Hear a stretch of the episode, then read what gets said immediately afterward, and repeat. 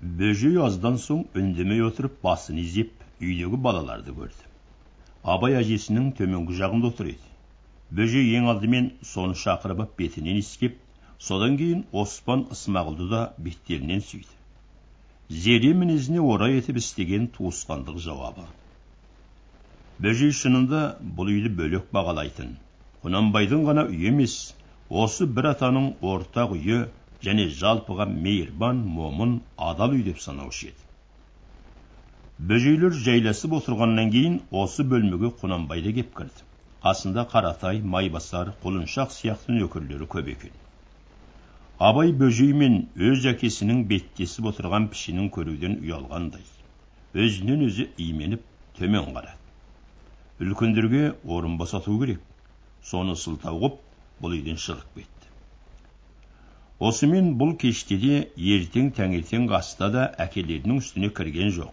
Жай сырттан шешесінен сұрастырғанда бөжей мен құнанбай көп үндеспей шешіліспей сыпайы ғана сыйласты дегенді естіді. Ертеңінде бөжейлер жүрер кезде абайдың қарқаралыда естіген жат сөзінің шешуі жетті. Өз үйінде жер бауырлап жылап айғыз жатыр екен. Қарабас мұның қолынан кәмшатты алып шарт киіндіріп үлкен үйге апарыпты. Екі көзі қарақаттай жайнаған әппақ кәмшат мұндағы барлық үлкендерге аға ата ата аға деп кішкентай нәзік саусақтарын созып жалт жалт қарайды. Мұның әлдеқандай жалынышты түрін көруге шыдамай ұлжан шығып кетті. Үнсіз жылап бүк түсіп зере қалды. Үлкендердің арасынан аяз лебін сезгендей боп абай да атқып шығып кетті. Құнанбай босаңсыған пішіндердің барлығына жалғыз көзін оқтай қадап атып жіберердей қарайды. Қарқаралыдағы байлау бойынша мұның айғыз қолынан тартып алып беріп отырған баласы осы. Үй ішінде түк өзгеріс сезбеген бұрынғысынша былдырлаған кәмшат тысқа қарай бір бөтен үлкен кісі ала жөнелгенде ғана шошынып еді апа апа әже әже! деп шырылдап қоя берген. Кішкентай жүрегін қорқыныш қысып зар қаққан бала дәл бір от басып алғандай шыр шыр етеді. Осы зарлаған үні бөжейлер аттанып ұзап кеткенше басылмады. Алыстаған сайын отқа өртеніп не суға жұтылып бара жатқан жанның зарындай боп ызың ызың естіліп тұрды. Шытырманда. Абай қарқаралыдан қайтқан соң атқа мініп ел аралаған жоқ. Көбінесе жидебайдағы ауылда шешелерінің қасында болды. Көктемге шейін күндіз түні кітап оқуға салынды. Медреседен қайтқалы кітапқа анықтап оқталғаны осы еді. Араб парсы тілінің бірталай сөздерін ұмытыңқырап қарайып қалған екен. Алғашқы бір жұмадай ғабитханның тәпсіріне қарап бұрынғы білген тілдерін қайта құрастырып алды. Содан ары мұның қолына түскен әрбір қалың кітап соншалық бір қатты сағынып жолыққан ыстық қымбат дос тәрізді болды. Ғабитхан да кітап оқығыш болатын. Соның кітаптарының ішінен өзін қызықтырған көп көп асыл бұйымдар тапты. Мұнда әбілқасым туси фердауси низами физули науайы бабырлар бар жәмшид сейіт батталғазы мың бір түн табари жазған тарих жүсіп зылиқалар ләйлі мәжнүндер көрұғылы сияқты хикая дастандар да бар абайдың бас алмай оқығандары осылар аздан соң кешкі шайдан асқа шейінгі мезгілде абай кейбір оқып шыққан кітаптарын үй ішіне әдемі әңгіме қылып айтып беріп отыратын әдет тапты. Бұған әжесі себеп болды. Зере абайдың кітапқа берген ықыласын байқап бір күні кешке қарағым осының ақыл ішкенменен жегенге мәз боп мойны басы былқылдап ақылдан да өнерден де кенде боп жүрген бай баласы аз ба? Осы ала қағазынан айырылма ұқсама аналарға деген. Әжесі кітап қадірін жақсы айтқанға абай риза боп жаңағы сөзден соң күн сайын бір тамаша әңгіме айтатын болды. Шешелер малшылар балалар боп баршасы телміре тыңдайды. Анда санда айғыз да кеп естуші еді. Ол кәмшат кеткелі қатты жүдеу үлкен қара көздері аларыңқырап барлық жүзі сұрланып ақшыл тартыпты. Шеке тамырлары көкшілденіп әдемі жүзіне уайым көлеңкесі түскен тәрізді. Үнсіз уайымдаған ана қаралы. Абай бұл шешесінің күйін қабақпен таниды. Ол келген кештерде әңгімесін ерекше ықыласпен айтады. Абай әңгіме айтуға біртүрлі шешен шебер боп барады. Ғабитхан тіпті өзі оқып шыққан кітаптарды абай хикая қылып айтқанда бар пейілімен жақсы ілтипатпенен тыңдайтын. Бір жаманы жалғыз ақ көктем болып мал төлдей бастаған уақытта қызық кітаптың бәрі тегіс оқылып бар әңгіме айтылып қалды әңгіме әңгіме деп абайға еменіп отырған үй іші енді алғаш абай айтқан әңгімелерді кейбір малшыға тыңға немесе балаларға қайта айтқызып қайта тыңдасатын болды бірақ олардың айтуы абайда емес дәмсіз үстірт ұлжан соларын сезіп кей кезде тоқтатпақ боп қыс өтті жаз шығып мал төлдеп қалды. Ертектің кезі өтті. Әйтпесе қыс аяғы ұзап кетеді. Қояқ қой деп қалжың етіп тоқыратып тастайтын. Бірақ шешелер оңашада абайға жақсы кітаптың жақсы хикаяларын қайтадан ескерте беруші еді. Ғабитхан мен абай екеуі маңайда кітабы бар молда сүрей кәріден шала сопылардан бірен саран кітап тапқызып алысты. Тағы бір кезде ғабитхан әдейілеп тұрып қарашоқыға күнкенің ауылына барып екі қоржынбас кітап әкелді құнанбай қарқаралыда қасен молда арқылы бірталай қызық кітаптар алғызған еді. Оны елге де жеткізген. Бірақ абай бір рет бізге беріңіз деп сұрағанда қасымда отырып өзіме де естіртіп оқып бер сөйтсең берем. Әйтпесе қызығын өзім көріп өзім ғана білем дегеніңе бермеймін деп бергізбей қойып еді. Абай әке қасына барғысы келмегендіктен ол кітаптардан да құр қалып жүр. Ғабитхан соның есесін тауып бірер күн сұрап жүріп алып келді. Үй ішіне де абайға да ғабитханның табысы үлкен ол жетіп бірақ дәл осы кітаптар келген күннің ертеңінде абайға шақырту кеп қарашоқыға жүріп кетті. Күнкенің аулына абай келісімен құнанбай мұны құлыншақ ауылына жұмсады. Әкесінің құлыншаққа айтатын сөздерін абай ұғынып ап тысқа шыққанда мұнымен бірге барғалы қарабас әзір тұр екен. Құлыншақ ауылы алыс емес болатын қарашоқының күнбатыс жағы. Бұрынғы қодар қыстауының арғы жапсары торғай руына тиісті. Құлыншақ сол торғайдың басты кісісінің бірі. Қарашоқыны бөктерлеп аймаңдай аттың жол жорғасымен жүріп отырған абай шыңғыстың бөктері тегіс көктепті ау деп айналаға көз жіберіп келе жатты. Аласа алгүрең бетеге даланы да бөктер беткейді де тегіс көгертіп жасарта бастаған. Бірақ аспан ашық емес. Жалғыз ақ осы бір суық желмен бұлт айықпайды екен деді. Екі үш күннен бері бұл өңірде күн бұлыңғыр болған. Және қыстың соңғы салқын тынысы сияқтанып бір суық жел білінуші еді. Е сәуір жаңа туды ғой. Сәуірдің басы осылай бұлтты суық болатын әдеті ғой деп қарабас қысты күні қар болатынын айтқандай мерзім айтты. Неге? Сәуір қыстың айы емес жаздың айы емес пе? Жылда бүйтеді деймісің? Жылда сөйтеді сәуірді осы жұлдызша не дейді? Әпірел дейді. Ендеше сол әпірелің осы. Сәуір болмай тәуір болмас деп бұрынғылар текке айтпаған. Сәуірдің басындағы суық бітпей жаз шықпайды дегені деп қарабас абайға ай айдың мәнін айта бастады. Бұл жөнінде қарабас атшабарда абай сезбей жүрген көп білім бар екен. Сәуір бұл айдың арабша аты қазақша мамыр одан соң маусым. Абай қазақша аятының бәрін сұрап қайта қайта қайырып жаттап алды. Бірақ сәуір турасындағы жаңағы сөзді алғаш естігені осы еді.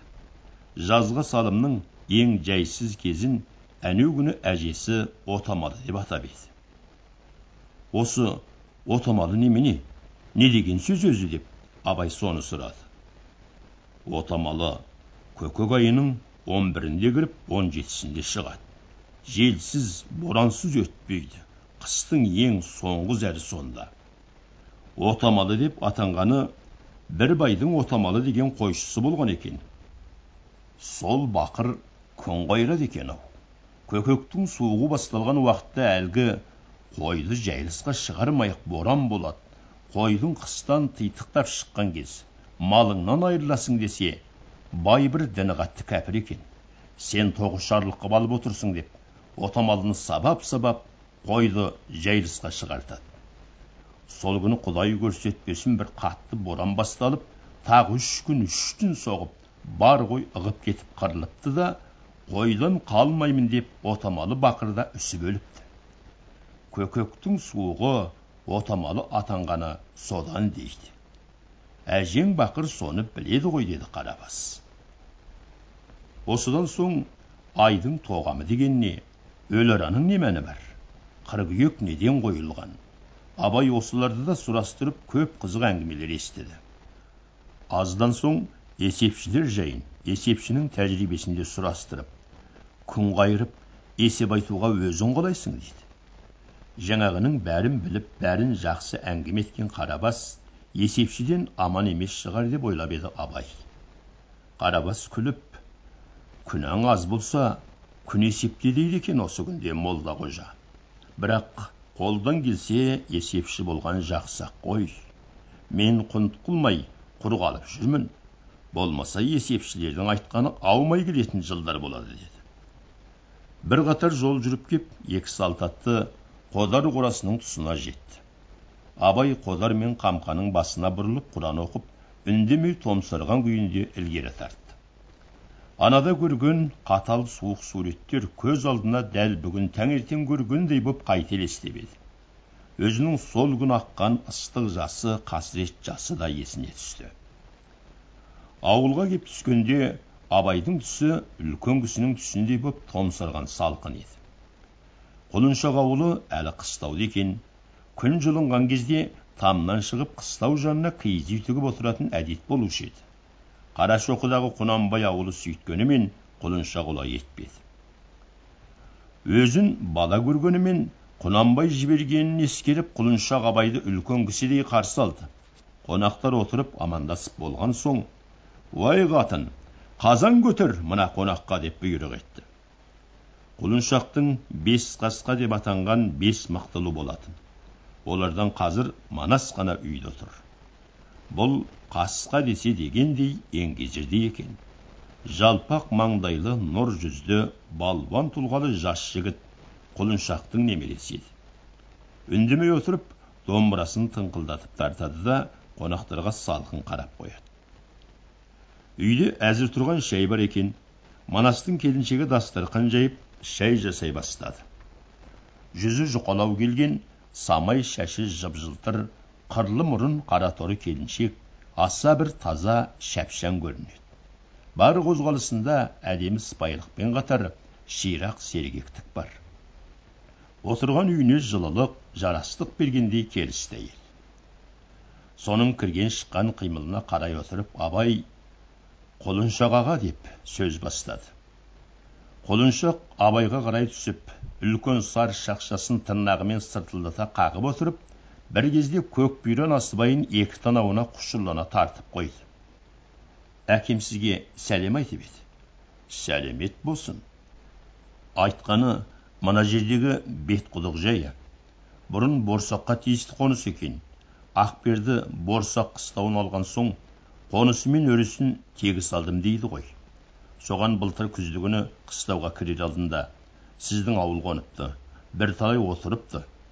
Қазір жаз шыға қорасының жаны болған соң тағы қонып жүре ме деп ірге тигізбей күні пішенін шауып алайын деп ем осыны құлыншақ маған қисы екен қонбас екен деп әкеме өтініш айтыпты. Е ақберді оңайсың ал әкең не дейді? Әкем ақбердінің осы сөзі орайлы ғой құлыншақ қонбаса жақсы болар деп осы сәлеммен жіберді деді қысылған да іркілген жоқ. Баппенен үлкен кісі де айтып шықты. Құлыншақ үндемей басын изеңкіреп отырып мырс ете берді де шай іш кәне жақындаңдар деп шайға қарай қозғалды. Абай да шай іше бастап құлыншақтың жауабын күтіп отыр. Құлыншақ бірер шыны шай ішкенше үндемей сазара түсіп бір уақытта абайға оқыс бұрылды да ой балам әкең осы бетқұдықтың мән жөнін ұғынып түбін тексерді ме екен? Борсақ отырған кезде мен кезек қоныс етуші ем ғой. Көгі болса бұрында орылушы еді. Қақ бөлісуші ек қой. Осыны білді ме деді. Оны білген көрінеді. Бірақ тегінде меншік барда келісім бар ғой ақсақал. Даусыз иесі борсақ еді. Соның меншігі еді. Құлыншақ иелік жөнімен емес келісім ретімен үлес алып келген еді. Келіссе ақбердімен де соны істер тек меншік ақбердінікі екенін ойласын деді. Е ат иесі ақ берді десеңші ендеше алдына ат иесі мінет артына бізді тілесе мінгізіп тілемесе мінгізбес.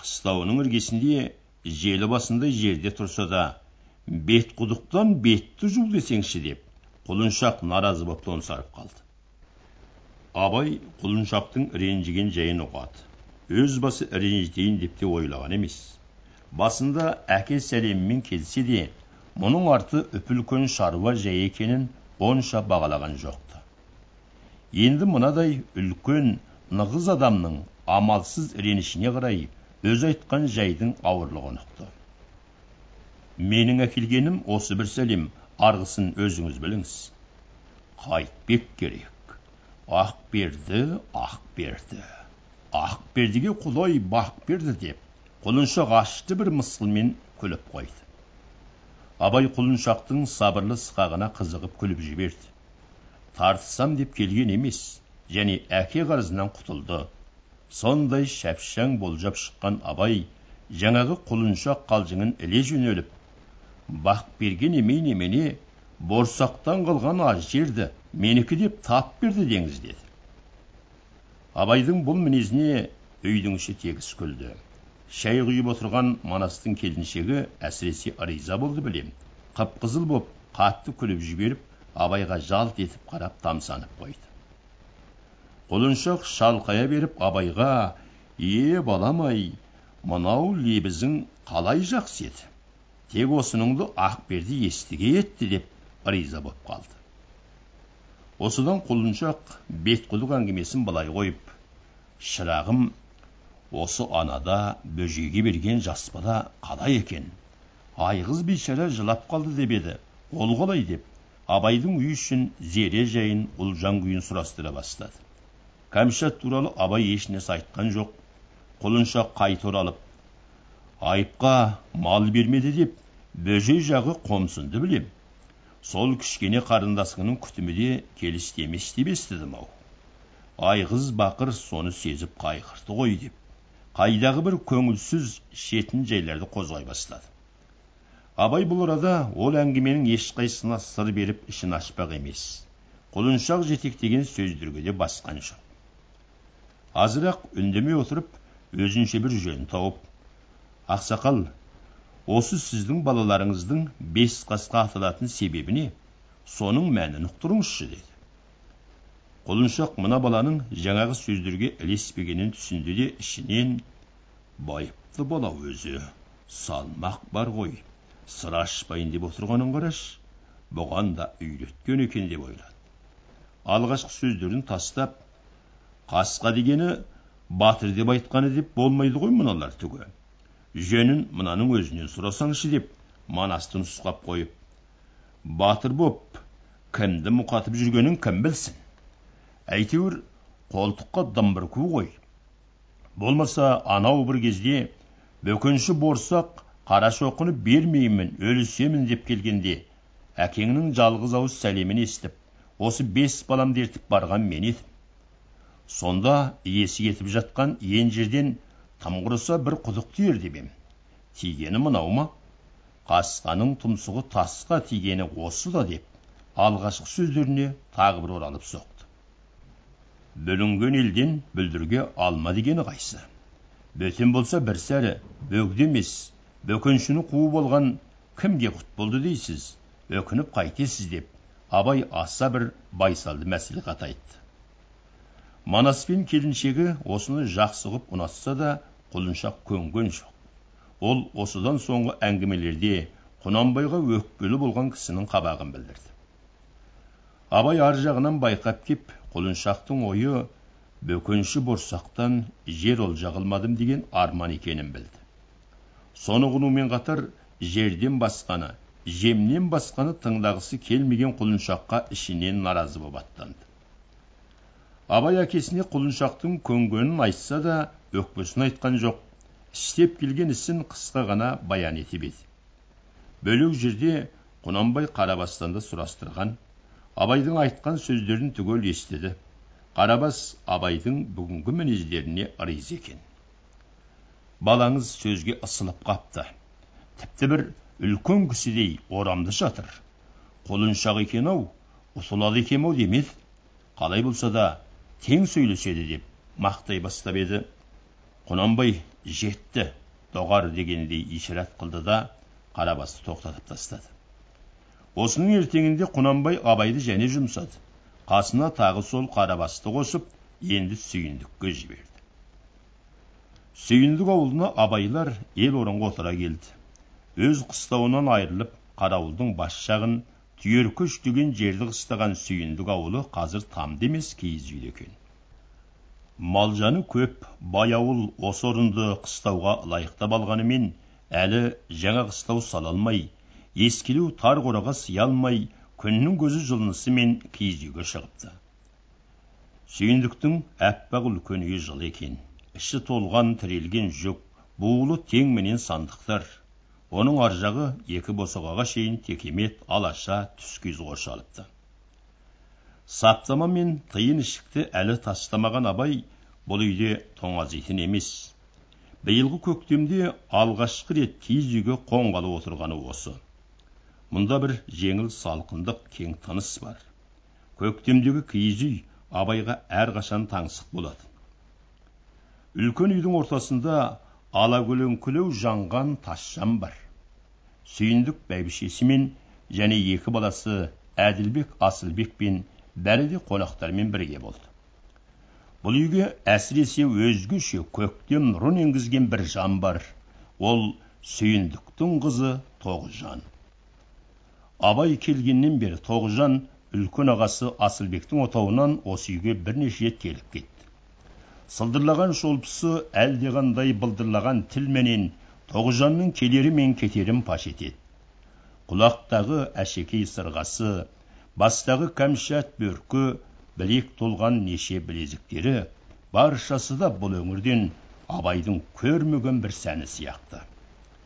Толықша келген аппақ жүзді қырлы мұрын қаракөз қыздың жіп жіңішке қасы да айдай боп қиылып тұр.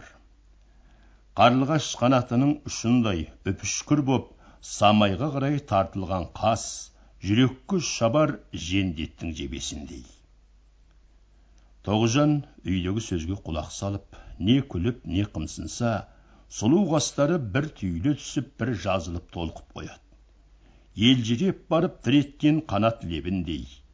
Самғап ұшар жанның жеңіл әсем қанатындай биікке алысқа мегзейді. Абай көпке шейін тоғжан жүзінен көзін ала алмай телміре қарап қалды. Қыздың көп кіріп шығысы қонақтардың қамы емес. Аз уақытта дастархан жайғызып күтуші әйелге шай құйғызып өз әкесінің төменгі жағына отырып шыныларды әперіп үй ішіне қызмет көрсете бастады. Абай сүйіндіктен де қысылған жоқ. Бал емес ысылған ашық үлкендерше сөйлейді. Тоғжан кеп отырғаннан кейін сүйіндікке қарап сүйіндік аға осы мына сіздің жердің алдындағы қарауыл дейтін жалғыз биік не себепті қарауыл атанды екен деді. Сүйіндік кім білсін шырағым дей түсіп аз отырып е тобықты мен матайдың шабуылы жаулығы қалған ба? Сондағы қуғыншы мен жортуылшылардың бірі қойған аты дағы өзі өзге таудан бөлініп айдалаға оқшау барып тұр ғой. Содан қарауылдамай қайдан қарауылдасын? деді. Сөйтіп бұл атты тобықты қойған дейсіз бе? Тобықты келмес бұрын сондай ат жоқ па қайдан болсын? Бұл өңірдегі барлық атты тобықтының өзі қойған. Әй білмеймін ау. Бар атты өзі қойса шыңғыс деген несі екен? Шыңғыс деген тобықты бар ма? А жоқ. Мынауың жаны бар сөз. Бәсе бұл шыңғыс деген осы үлкен алыптаудың аты. Неге шыңғыс атанды екен бұл деп сүйіндік өзі де ойланып қалды. Әділбек әкесінің мүдіргенін намыс көріп шыңғыс деген сөз шыңғыс дегеннен қысының қаттылығынан болыптымыз деседі ғой деп еді. Абай бұған күлді де олай болмас шыңғыс деген белгілі хан аты ғой деді. Бәсе осы сөз менің де құлағыма бір тиген еді жадымда қалмапты. Қане білсең өзің айтшы шырағым деп сүйіндік абайды тыңдағысы келді. Жас қонақ шыңғысхан жайында өзі білген естіген әңгімелерін айтып кеп ақырында өз көңіліндегі біраз долбарды қосып тауының шыңғыс биігінің қан аталғаны осыдан және сонау бір бөлек тауы орда аталғаны да сол. Шыңғысханның мекен еткен қонысы екенін паш етеді. Қарауыл демекте сол кезден қалған ат емес пе екен деп тоқтады сүйіндік абай сөзін қатты ықыласпен тыңдады. Алдындағы шәйі ішілмей кесесі суып қап еді. Тоғжан әкесінің соншалық тыңдағанын енді байқады. Ол абайға таңдана қарап бір талайға дейін көз алмады. Үй іші абай айтқан жаңалықтарды қызыға тыңдап көңілденіп қап еді. Асылбек қарабастар қисындақ екен десті.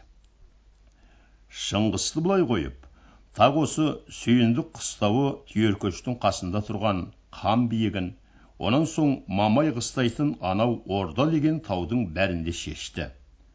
Соны осы күнге шейін неліктен аталғанын білмей жүру мұндағы үлкеннің бәріне енді ғана орасан көрініп еді.